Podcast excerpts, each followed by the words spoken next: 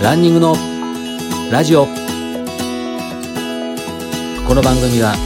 ランニングをこれから始めたいと思っている方や始めたばかりの方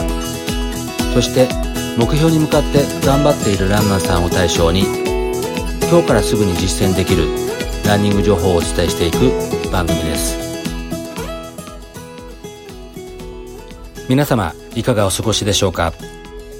ランニングスクールランスターツの里中博です。今回はこの番組10回目ということで私のランニングスクールランスターツのコミュニティに参加していただいている S さんにインタビューをしてみました。まずはお聞きください。今日は、えー、ランスタートの練習会に来ていただいている、えー、ランナーさんの方に、えー、インタビューをしてみたいと思います。こんにちは。とランニングを、えー、始めたきっかけをちょっと教えていただきたいなと思います。始めたきっかけはホノルルマラソンにどうしても出たくてで、まあ、40になったのをきっかけにホノルル出ようと思って半年前から走り始めました。今はどのぐらい走られてるんですか？今は多い時で週5回。すごいですね走ってます。じゃあ、えー、ランニングして、えー、良かったことか変化があったことをちょっと教えていただけますか？走るにあたってやっぱり健康が大事だと思っているのであの健康面にすごい自分で気を使うようになって食べ物も気をつけたりとかあと結構腰痛がひどかったんですがその辺も解消して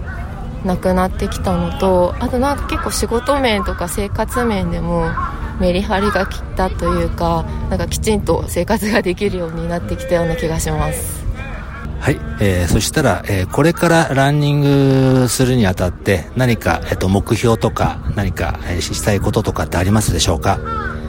とまずはあの4時間を切るというのが目標なんですが、まあ、いつまでも走り続けていられるように健康に気をつけたいのとあとこれから結構楽しみながら旅行がてらランニングするっていうような大会にも出てみたいと思ってます。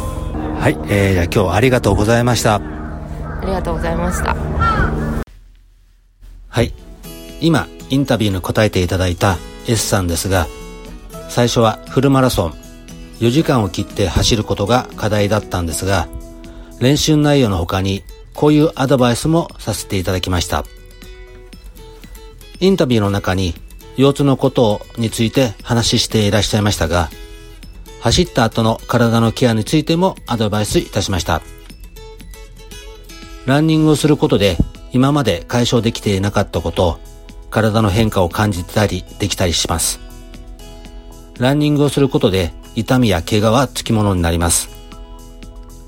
ケアをしなかったことで腰痛が改善したけど今度は違う形で痛み出してくるケースもあります。